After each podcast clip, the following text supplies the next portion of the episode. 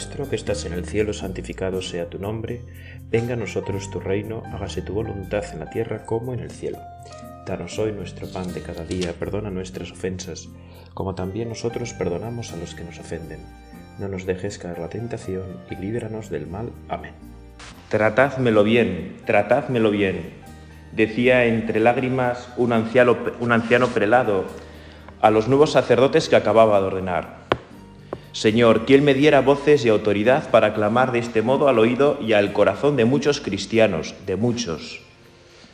Estas son palabras de San José María en, en camino, que van muy al, con el tema de esta meditación, ¿no? Tocar a Dios en la Eucaristía. Yo lo digo y así ya cada uno va que vaya rezando como pueda, ¿no? Tocar a Dios en la Eucaristía.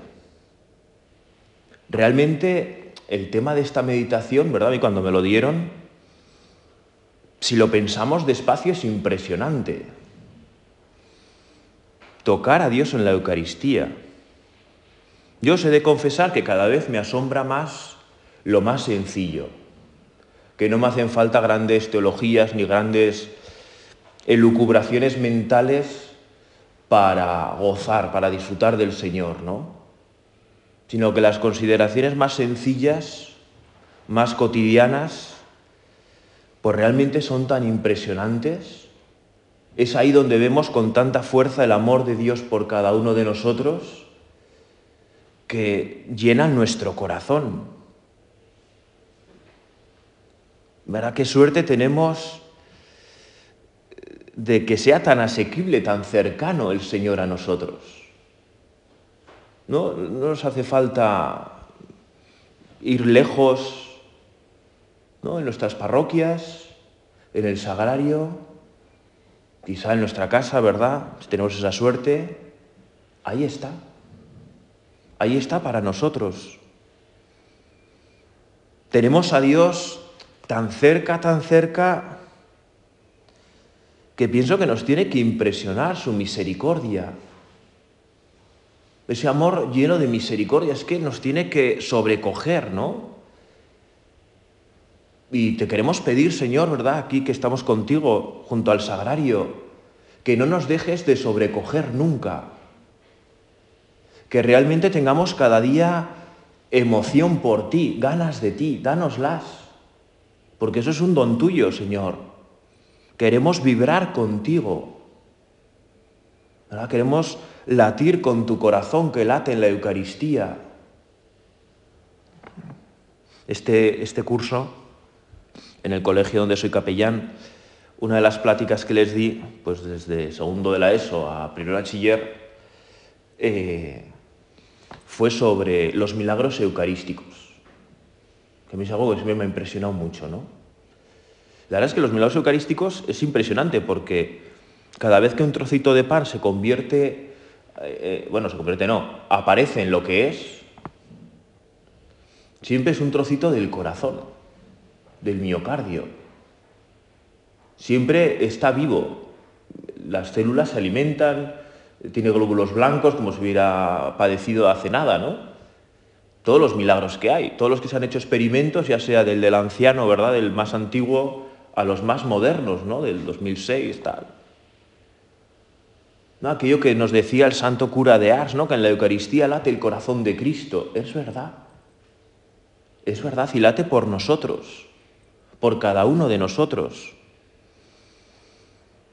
¿Cómo no ser nosotros, pobres criaturas, profundamente agradecidos con aquel que ha querido hacernos hijos suyos, uniéndonos a Jesús? De una manera tan fácil y tan sencilla, porque no hace falta grandes cosas, por la fe y los sacramentos, por la oración y el trato cotidiano con Él. Hace pocos domingos te contemplábamos, Señor, en el Evangelio de la Misa, en la escena de la hemorroísa, ¿verdad? Ese Evangelio tan curioso de un milagro metido en otro, ¿no? Pero yo me quiero centrar solo en esta mujer, ¿verdad? Esa buena mujer, lo sabemos bien, que había gastado todo lo que tenía, toda su fortuna, ¿no? No sabemos si era mucha o poca, pero toda. El médicos para sanar, y se había quedado peor, ¿no? Seguro que hemos contemplado todos tantas veces esta escena que, es, que nos llena de impresión, ¿no? Porque la fe impresionante de esa buena mujer que ya se da cuenta de que no va a tener la oportunidad de estar a solas con Jesús, ¿no? De poderse poner delante, de frenarle, ¿no? Como le hacen los otros, los ciegos, tal, ¿no? Que, bueno, se ponen de rodillas, se ponen tumbados y claro, ya no pasa Jesús. No, aquella mujer ve que no tiene esa oportunidad. Pero con una fe impresionante piensa, bueno, yo con tal de tocarle el manto, ya está, suficiente. Qué impresionante su fe. Pero el encuentro contigo, Señor, siempre produce en nosotros más frutos de los esperados, como le ocurrió a la hemorroísa. Hija, tu fe te ha salvado, vete en paz. Hoy nosotros, bueno, venimos al retiro seguro que con el corazón lleno de sentimientos y emociones, ¿verdad? Que desde el vídeo de la tarde de ayer sabemos identificar perfectamente, ¿no? De proyectos, de ideas, de peticiones, incluso a veces como somos tan aguerridos contigo, Señor, pues de sugerencias para nuestra vida, ¿verdad? Pero es importante que saquemos tiempo para descubrir qué es lo que el Espíritu Santo tiene pensado para nosotros. Todos tenemos experiencia como la hemorroísa, que lo que el Señor quiere para nosotros es siempre mejor de lo que nosotros llevábamos pensado, aunque se realice por caminos inesperados y con frecuencia, si no siempre, a través de la cruz, ¿no? Esta semana pasada leíamos, ¿verdad?, en misa la historia de José, que claro, desde el sueño hasta la realización del sueño, pues sí que pasan cosas. ¿No? Es verdad que al final van a terminar todos los hermanos eh, rodeándole en un círculo y diciéndole, oh, gracias José. Pero claro, para eso tiene que ser vendido como esclavo y pasar las canutas. ¿No? Bueno, el Señor va a realizar su obra en nosotros, pero tantas veces de una manera misteriosa, ¿no? Y nosotros, pues ahí contigo, Jesús, ¿verdad? Bueno, aquella mujer es impresionante, ¿verdad? Lo hemos contemplado tantas veces, porque no solo se va sanada de su enfermedad, sino salvada del mal de ese mal que a todos nos atenaza en nuestra vida, por la fuerza del pecado que nos ata, que tantas veces nos aplasta o sentimos ¿no? que nos aplasta. Hoy nosotros en este retiro queremos acercarnos a ti, Jesús, con la fe de esta buena mujer, que hace que tu fuerza le cure incluso sin ser consciente de ello. ¿no? A mí es un evangelio que siempre dices, pero es que esta señora, esta mujer, arranca un milagro del Señor.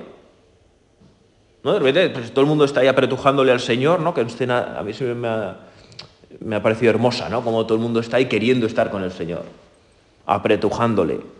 ¿Quién es el que me ha tocado? Ah, los discípulos todos, ¿no? O sea, todos. ¿Cómo que te ha tocado? Todos. Tú y yo hemos tocado esta mañana. No hay que remontarse más lejos. Al Señor en nuestras manos. Qué fuerte. Hemos comenzado el día de la mejor manera posible, meditación y misa. Hemos comenzado en un diálogo lleno de amor contigo, Señor, y hemos celebrado la Santa Misa a través de nuestras manos se ha hecho presente en el altar ¿no? y en el mundo. Como la mujer del Evangelio hemos tocado al Señor. Te hemos tocado, Señor. Nos hemos acercado hoy con esa fe a tocar a Dios. Es que, es que es muy fuerte. Es que es muy fuerte nuestra vida. Porque nosotros tocamos al que no se le puede tocar, bueno, al que en principio no se le podía tocar, ¿no? Y le tocamos cada día. Qué emocionantes son esos momentos, ¿no? En los que nosotros sacerdotes, tocamos al Señor. Con qué ternura, con qué delicadeza lo hemos de hacer cada día. Hay una cosa muy bonita de San José María, ¿verdad? La sabemos todos. Esa costumbre tan hermosa que tenía de besar la patena antes de misa. Para que lo que primero se encontrara el Señor fuera una muestra de afecto, una muestra de cariño, un beso suyo. Seguro que nosotros lo hemos hecho muchas veces. ¿No? Poner un beso en la patena. Bueno, ahora con esto del COVID, ¿verdad? Es un poco más así, pero, pero es un gesto muy bonito, ¿no? Señor, queremos que lo primero que te encuentres, porque igual luego estamos distraídos en misa o yo qué sé, ¿no? Porque somos así débiles, porque nos distraemos con cualquier cosa. Pero pues, en nuestro querer está que lo primero que te encuentres sea nuestro cariño, sea nuestro amor. Qué suerte tenemos de ser sacerdotes, de tener esa cercanía grande contigo, Jesús. Yo recuerdo una vez con un sobrino muy pequeñito, me dejado, que pues, no sé, tendría tres años o cuatro. Y entonces me empezó a preguntar esas preguntas de esos niños de esas edades, ¿verdad? Tío, tío, ¿y quién es el que está más cerca de Jesús? Y dije, pues, pienso que la, Santísima Virgen María, ¿no? Más cerca de Jesús, la Santísima Virgen María, pues no ha estado nadie, ¿no?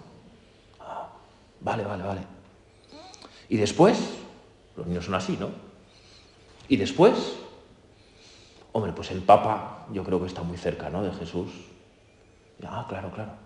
Y después, pues yo llevaba nada un año de cura, así. Pues los obispos, ¿no? Vamos a seguir la jerarquía, ¿no? Y, ah, vale, vale, vale, vale. Y después, pues los curas. Pues fíjate, hoy yo he celebrado misa y he tenido a Jesús en mis manos. Voy y me dijo, bueno, pues yo quiero ser cura. Yo quiero ser cura. Ahora tiene novia y es probable que se case. ¿verdad? Pero lo que importa es que quiere estar cerca de Jesús y que sigue cerca de Jesús. Tener esos deseos grandes de querer tocarte. Dánoslo, Señor. Porque nosotros, bueno, yo al menos, ¿verdad? Tanto estamos tan distraídos, tan a nuestras cosas, a nuestras, yo qué sé, ¿no? Danos deseos de tocarte, de estar muy cerca de ti, Señor. Y por eso, ¿verdad? Seamos profundamente agradecidos. Es que nosotros cada día traemos al Señor al mundo como la Santísima Virgen María. Es que es muy fuerte. Aquella que ha estado más cerca del Señor, pues nosotros a través de la Eucaristía cada día te traemos al mundo. María, ayúdanos, ¿verdad?, a traer bien al mundo a, a tu Hijo. A traerle al mundo con todo el cariño que tú le pusiste con toda tu delicadeza, con toda tu ternura. Se lo podemos pedir, ¿verdad? También con frecuencia a San José. ¿Cómo preparó San José todo, no? Varias veces, además, ¿no? Pues lo prepararía tú con mucho esmero en Nazaret y luego lo preparó con mucho esmero en la cueva de Belén. ¿No? Y entre María y José, bueno, pues consiguieron que aquella cueva fuera un hogar. Bueno, pues ayúdanos, Señor, a que también nuestra vida, nuestro corazón, nuestras parroquias, sean un hogar, ¿no? Donde el centro seas tú y solamente tú, Señor. Y donde todos tengan mucho deseo de tocarte, de estar contigo, de tener esa cercanía contigo. Es que qué grande es la fe, que nos ayuda a descubrir con asombro cada día en la Eucaristía la presencia de Dios en medio de nosotros. Yo es que de verdad que no logro acostumbrarme y espero no acostumbrarme nunca, ¿no? Y ahora te podemos, te queremos pedir todos, ¿verdad?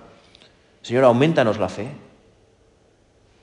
Una fe operativa, ¿no? Una fe que mueva nuestra vida, que mueva nuestros afectos, que mueva nuestra inteligencia, que mueva nuestra libertad, que mueva todo lo que somos. Tratar a Dios, tocar a Dios. De Cristo sale la vida a torrentes, una virtud divina Hijo mío, son palabras de San José María, ¿verdad? Las cartas que recientemente se han publicado. Hijo mío, tú le hablas, tú le tocas, le comes todos los días, le tratas en la sagrada Eucaristía, perdón, y en la oración, en el pan y en la palabra. Parecen palabras sencillas, ¿verdad? Demasiado conocidas por todos nosotros, pero no nos podemos acostumbrar nunca. Tratar a Dios, tocar a Dios. Además, a Dios le tratamos de tú, ¿no? Le tuteamos. Pues tenemos esa familiaridad, ¿no? Ese Aba que veíamos ayer en otro de los vídeos, ¿no? Esa familiaridad total con Dios que hemos aprendido de ti, Señor. Es que es impresionante la humildad divina con nosotros, que nos llena de confianza, que nos llena de fuerza. Tratar a Dios, tocar a Dios como tantos otros en la historia de la salvación, pero que no siquiera habían soñado ¿no? con el trato que tú y yo íbamos a tener. ¿no? Pensemos pues, en Abraham, ¿no? en Moisés, en Elías, en los grandes, ¿no? Ellos en ningún momento se les ocurrió que íbamos a tener tanta cercanía, ni lo soñaban, y probablemente si lo hubiéramos dicho, ah, ¿de qué vas? ¿De qué vas? Le tratas en la Sagrada Eucaristía y en la oración, en el pan y en la palabra. Ese trato cercano con el Señor. Hace años, ¿verdad? Siendo seminarista, recuerdo cuando flipé, ¿no? Aluciné con algo que en realidad es algo muy sabido, ¿verdad? Esos mediterráneos de los que habla tantas veces San José María, ¿no? Que de repente cosas que ya sabes te deslumbran y es como, ala, claro, tiene mucha fuerza en mi vida. Y es, un día estaba haciendo la lectura del Evangelio del Nuevo Testamento en la capilla del seminario y me hice, bueno, Dios me hizo consciente, ¿verdad? Por estas cosas. Claro, el mismo que yo estaba leyendo ahí sus milagros, me estaban impresionando mucho, ¿no? que eran conocidos, ¿no? Pero, pero ese día me están impresionando mucho en el corazón. De repente miré al sagrario y dije, Iba, pero si estás ahí. No, o que no estás lejos. Que no es como un libro que, bueno, pues yo qué sé, en el siglo XVI, no, hicieron tal cual, pero bueno, ahí los tienes en el siglo XVI. Han pasado 500 años, ¿no? Lees a San Agustín bueno, sí, muy bien, pero han pasado pues más de mil años, ¿no? Con la Sagrada Escritura no es así. Al mismo lo tenemos en el sagrario. El mismo Espíritu Santo que inspiró esas escrituras lo tenemos en nuestra alma, en gracia. Y nos ayuda a leerlas a nosotros en el mismo espíritu en el que fueron inspiradas. Es que es como muy, wow. Qué pasada, qué impresionante. Y eso yo pienso, ¿no? A mí al menos en aquel momento y desde entonces es como, lo pienso muchas veces, ¿no? Gracias. Gracias porque eres actual.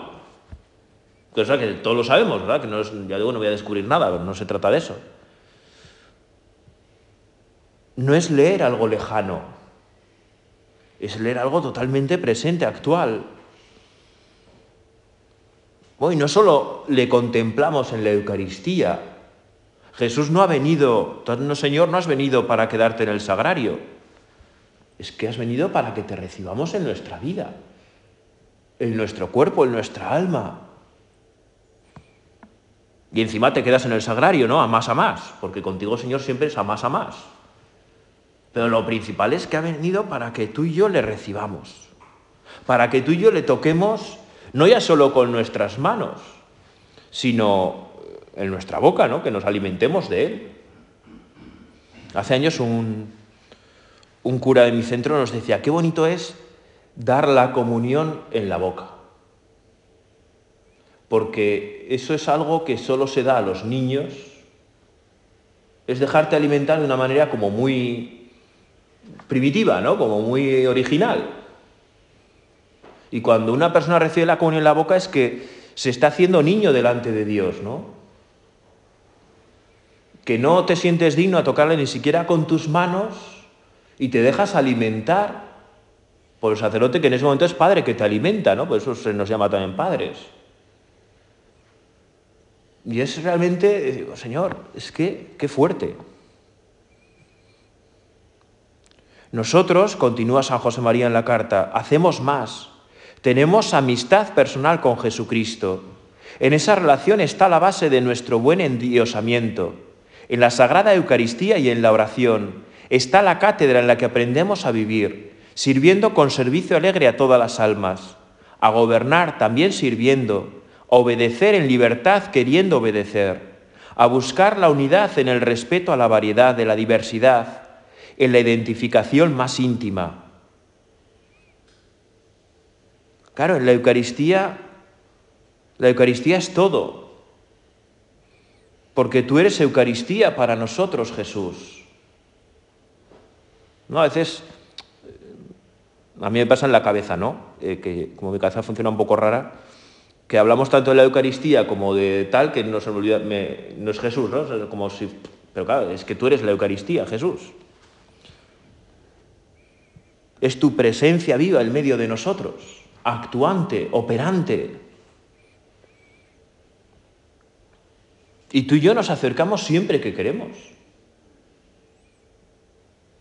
Aunque no queremos todo lo que deberíamos, ¿no? Quizá. Por eso, pues danos ganas de ti. Bueno, la Eucaristía, ¿verdad? Se sacia. Es bonito, ¿no? Aquello que yo creo que es de. Yo al menos lo descubrí en la Madre Teresa de Calcuta, ¿no? Santa Teresa de Calcuta. ¿No? Como en la Eucaristía se sacia la, la sed que Dios tiene de nosotros y la sed que nosotros tenemos de Dios.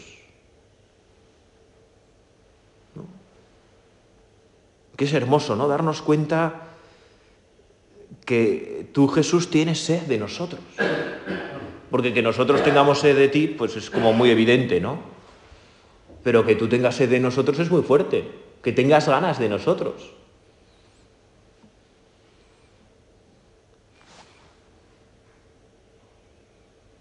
Lo decía muy bien, ¿verdad? Borja, que está por ahí medio dormido, el primer día en su meditación. Eh, mientras que yo como cualquier otro alimento, lo hago mío, ¿no? Pero cuando me alimento de la Eucaristía, Jesús me hace suyo. Jesús me hace suyo, qué fuerte. ¿No? Nos cristificas, ¿no? Esa expresión un poco así teológica, un poco, ¿no? Que siempre llama la atención nos unes íntimamente a ti. Me haces uno solo en ti. Y eso en el cuerpo de la iglesia, ¿verdad? Aquí no nada es individual, ¿no? Es, todo es personal, pero nada es individual. Todo es en la iglesia, en la familia de la iglesia. A mí me encanta este evangelio de la hemorroísa porque ella tenía esos deseos de tocar al Señor. Y yo siempre me imagino ¿no? que tocaba pues, con unos dedillos, ¿no? que no llegaba a ni siquiera agarrarse, simplemente tocar, ¿no? Pero en realidad, mientras ella simplemente rozaba con sus dedos el manto del Señor, estaba siendo tocada por el amor de Dios. Ese amor de Dios que en Cristo se acerca a todo hombre que sufre en su cuerpo o en su espíritu para traernos la salvación de Dios. Al celebrar la Eucaristía cada día tocamos al Señor, pero en realidad eres tú, Señor, el que nos toca a nosotros y nos salvas. Nos acercas la salvación a nuestra vida, tan limitada, tan necesitada, tan empobrecida por un mundo que tantas veces nos arrolla, que puede con nosotros. Tu fe te ha salvado, vete en paz. ¿Ah? Qué momento cuando la hemorroisa se da cuenta de lo que ha pasado, ¿no? ahí va, que estoy curada. Que es que para, ella sería como, claro, dice que temblaba, ¿no? Como para no, como para no. Como cuando nosotros, ¿verdad? Pues nos confesamos y vamos al sacramento especialmente arrepentidos, con un don especial del Señor, y lo sentimos con especial fuerza. Y escuchamos, ¿verdad? El Señor, tu fe te ha salvado, vete en paz. Tu fe te ha salvado, vete en paz. Tú has tocado al Señor y el Señor te ha tocado a ti. Y es que el Señor tiene esos deseos grandes de tocar nuestro corazón, de tocar nuestra alma, de tocar nuestras heridas, de sanarnos en lo más profundo. quizá lo mejor que podemos hacer, ¿verdad?, es pedirte aquello que nos quieres dar, ¿no? que es la fe. Que realmente pues nuestra fe aumente. Para que siempre que te toquemos pongamos en nuestros dedos, en nuestras manos, en nuestra boca, unos deseos grandes de abrazarte. De modo que tu abrazo nos fortalezca y nos anime a vivir con fuerza en las vicisitudes de esta vida, ¿no? En nuestras dificultades, en nuestras cruces.